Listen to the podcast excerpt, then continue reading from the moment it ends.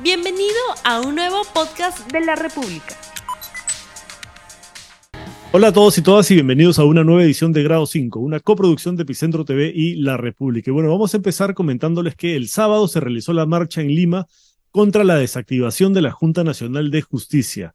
La denominada Marcha por la Democracia congregó a más de 100 organizaciones cuya plataforma principal fue exigir que el Parlamento no desintegre a la Junta Nacional de Justicia.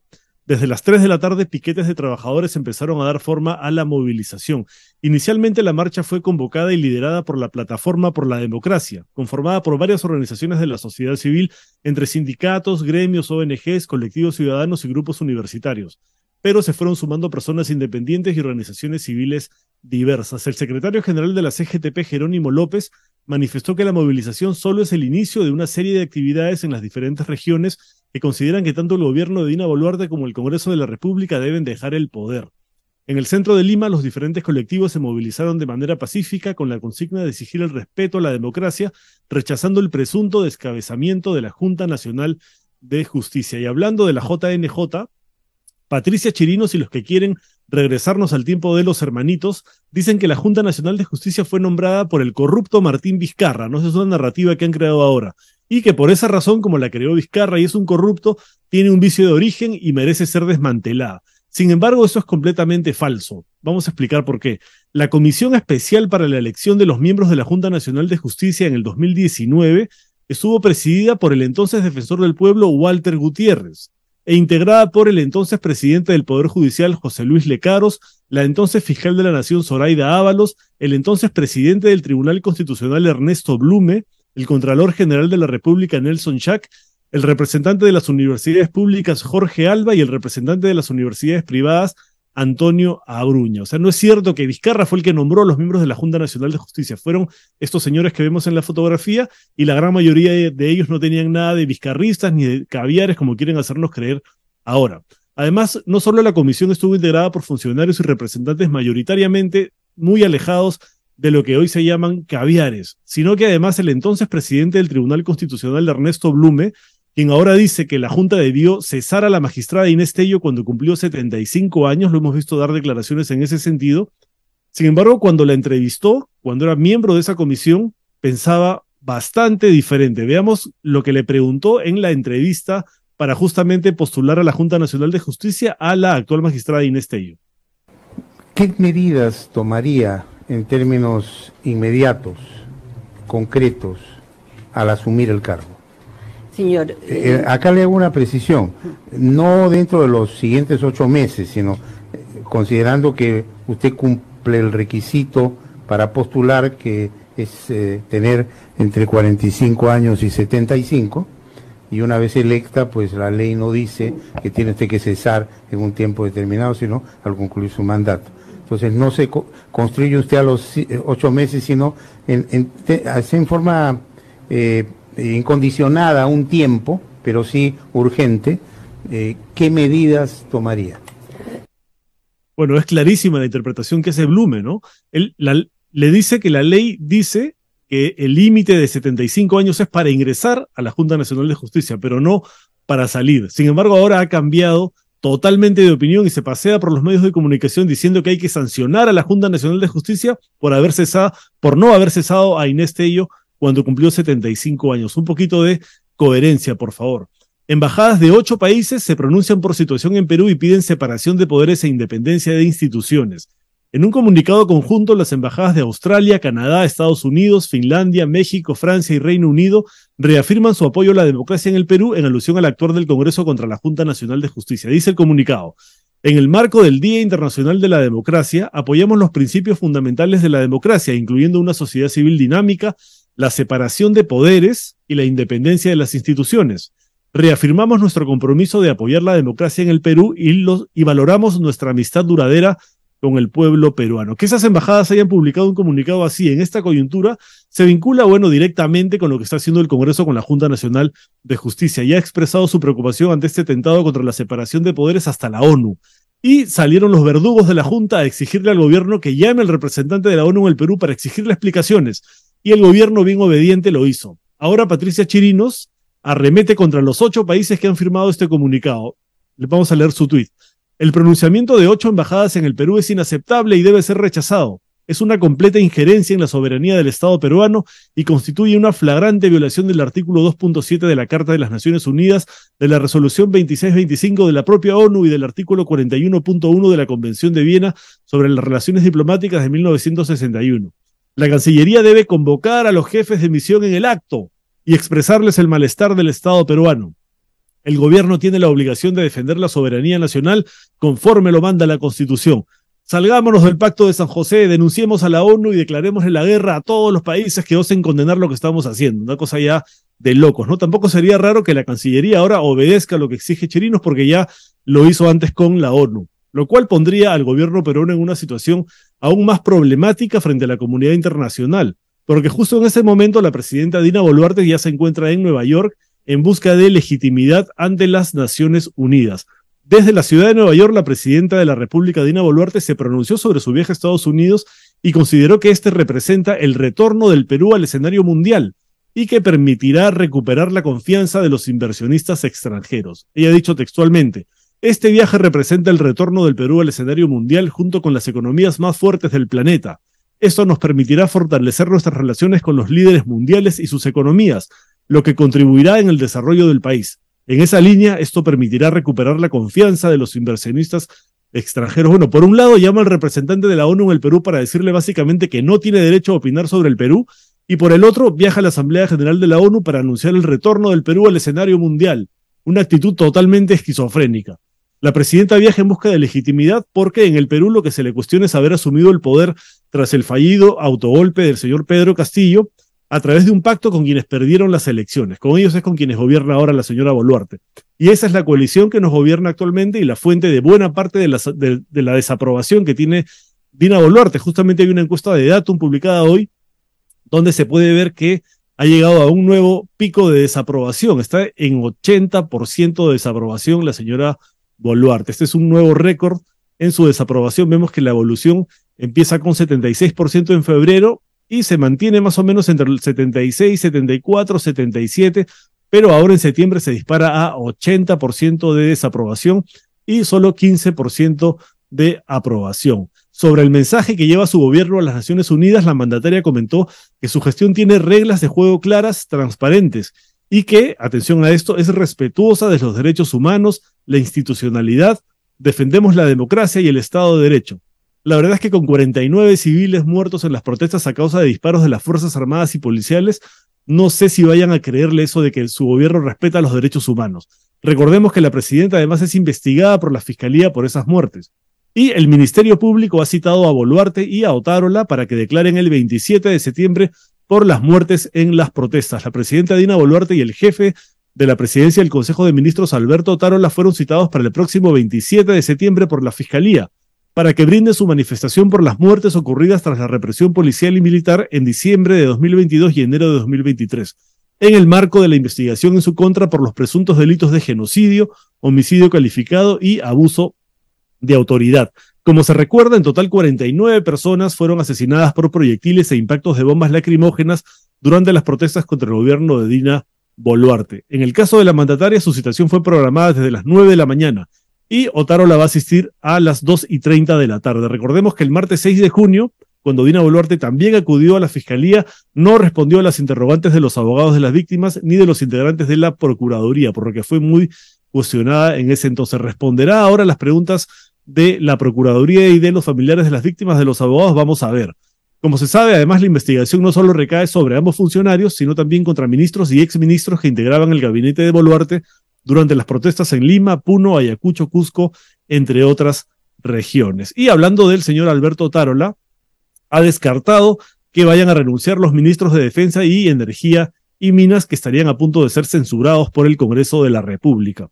El presidente del Consejo de Ministros se pronunció sobre las mociones de censura que viene impulsando un sector del Congreso contra el ministro de Defensa Jorge Chávez Cresta y el ministro de Energía y Minas Óscar Vera Gargurevich. En conferencia de prensa, Alberto Tarola adelantó que los cambios ministeriales se dieron hace días, por lo que seguirán firmes en la conducción de los referidos sectores. Escuchemos.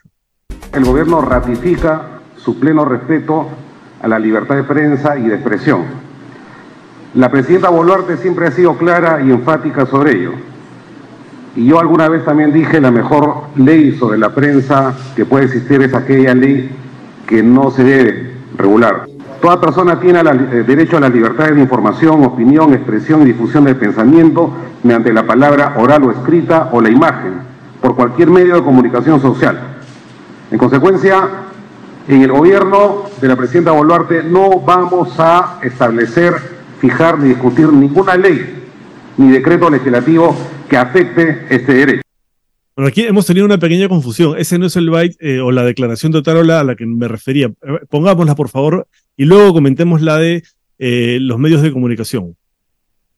Ah, bueno, parece que no, no está esa declaración. Bueno, lo que él dice es que básicamente no van a renunciar los ministros y que van a seguir firmes, trabajando y como si nada pasara, ¿no? Entonces, esto es bastante llamativo porque además él ha dicho que este es un gobierno distinto, que no es el gobierno del señor Pedro Castillo, que aquí estamos trabajando con pulcritud, respetando y con transparencia. Bueno, aquí hemos dicho ya más de una vez que este gobierno cada vez se parece más al de Pedro Castillo, ¿no? Especialmente cuando de nombramientos de personas cuestionadas se trata. No olvidemos que en este gabinete hay dos hermanitos, el ministro de Trabajo Daniel Maurate y el ministro de Justicia Eduardo Arana, ambos con vínculos y llamadas telefónicas a los integrantes de la organización criminal Los Cuellos Blancos del Puerto. Pero ahora sí vamos al tema de la prensa. Eso no fue todo lo que dijo Tarola. Él ha negado que el gobierno de Boluarte pretenda atentar contra la prensa. Durante la conferencia, el ministro, el primer ministro descartó una posible modificación en el Código Penal que vulneraría la libertad de prensa por informar sobre las protestas sociales. Recordemos que el Ejecutivo ha presentado al Congreso un proyecto para modificar el Código Penal y convertir en delito el solo hecho de informar o convocar a marchas y manifestaciones un proyecto que ha sido duramente criticado tanto por gremios periodísticos del Perú como por la propia Sociedad Interamericana de Prensa. Ahora sí escuchemos esa declaración para luego comentarla, por favor. El gobierno ratifica su pleno respeto a la libertad de prensa y de expresión. La presidenta Boluarte siempre ha sido clara y enfática sobre ello. Y yo alguna vez también dije la mejor ley sobre la prensa que puede existir es aquella ley que no se debe regular. Toda persona tiene eh, derecho a la libertad de información, opinión, expresión y difusión del pensamiento mediante la palabra oral o escrita o la imagen, por cualquier medio de comunicación social. En consecuencia, en el gobierno de la presidenta Boluarte no vamos a establecer, fijar ni discutir ninguna ley ni decreto legislativo que afecte este derecho. Bueno, dice que en su gobierno no van a promulgar ninguna ley que atente contra la libertad de expresión o la libertad de prensa, pero este proyecto que atenta contra la libertad de expresión y la libertad de prensa sigue en el Congreso, o sea, el gobierno no lo ha retirado y el Congreso se dispone a aprobarlo alegremente, porque ya hay un dictamen, un predictamen listo para ser debatido y aprobado. Si realmente el gobierno no quiere que se promulgue una norma así, no debería retirar su propuesta. ¿A qué está jugando el Premier? Y hablando del Premier, un programa dominical ha revelado anoche que Dos amigas de Alberto Otárola obtuvieron contratos del Estado por más de 50 mil soles luego de visitarlo. Según un reportaje de Panorama, el presidente del Consejo de Ministros, Alberto Otárola, benefició a dos de sus amigas con contratos del Estado entre febrero y marzo de este año. Se trata de Rosa Pierina Rivera Bermeo y Yacire Pinedo Vázquez. La primera contrató con la Comisión Nacional para el Desarrollo y Vida sin Drogas de Vida y la segunda con el Ministerio de Defensa, MINDEF.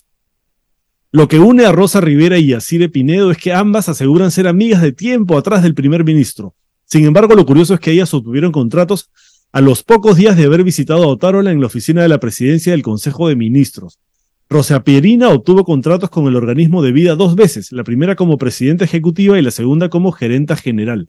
Ambos acuerdos le costaron al Estado 27 mil soles, es decir, 54 mil soles en total. Ella asegura que trabajó un mes como asesora, en tanto, las cámaras del programa periodístico grabaron a Rivera en una marcha contra el gobierno. O sea, se beneficia del gobierno, va a visitar a Otárola y al mismo tiempo va y marcha contra el gobierno. En el caso de Pinedo Vázquez, ella afirmó conocer a Alberto Otárola desde hace 10 años y figura como ex trabajadora del Ministerio de Defensa Mindef. Añadió que ha visitado al Premier en una ocasión, sin embargo, ello no se registra en el portal de transparencia. La mujer obtuvo contratos con el MINDEF por 18 mil y 35 mil soles, o sea, en total 53 mil soles por el concepto de servicio de edición, elaboración y archivo. Bueno, llama la atención que ellas mismas digan que obtuvieron esto luego de haberse reunido con el Premier y que además la visita de una ni siquiera figure en eh, los registros oficiales. Hay que ahondar un poco más en esa información a ver qué pasó allí. Y en el Congreso de la República, la semana pasada hubo varias actividades por el Día Internacional de la Democracia. Y APP, Perú Libre y Fuerza Popular aprovecharon el momento para ensalzar la figura de sus líderes. Alianza para el Progreso, Perú Libre y Fuerza Popular aprovecharon para ensalzar, para alabar la figura de César Acuña en el caso de Alianza para el Progreso, Vladimir Cerrón en el caso de Perú Libre y Keiko Fujimori en el caso de Fuerza Popular. Ellos llevaron gigantografías con las imágenes de sus líderes y fotografías al Congreso. Además, llegaron también las portátiles de sus partidos a, hacer, a hacer ahí barra para sus partidos y para sus líderes. Pero el rol estelar, el rol estelar lo tuvo el Fujimorismo con la congresista Rosángela Barbarán. Veamos este momento.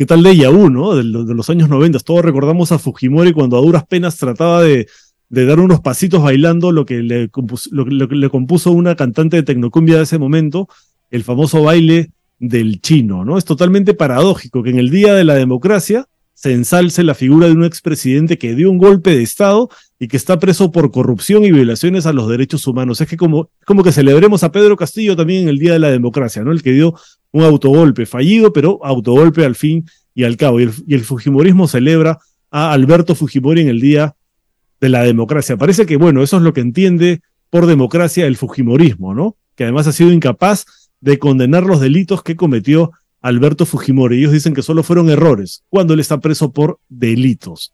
Y, hablando de Pedro Castillo, la familia de Pedro Castillo ha organizado una fiesta para pagar su defensa legal. Y resulta que todos los investigados vinculados a los casos por los que está procesado el señor Pedro Castillo acuden a estas reuniones a pesar de que no deberían hacerlo por orden del Poder Judicial.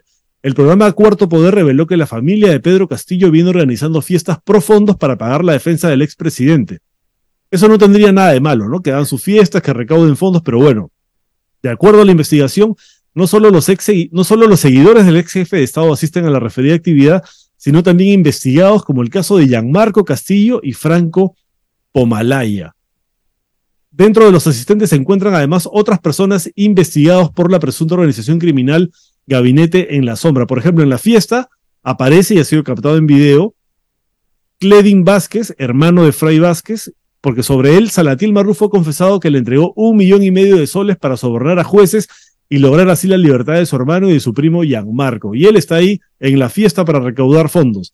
Según el colaborador eficaz, el monto recibido fue proveniente de los pagos ilegales de Sada Goray. O sea que los investigados por los vínculos con Pedro Castillo se burlan de las disposiciones del Poder Judicial porque siguen frecuentándose pese a que tienen en la actualidad restricciones para hacerlo.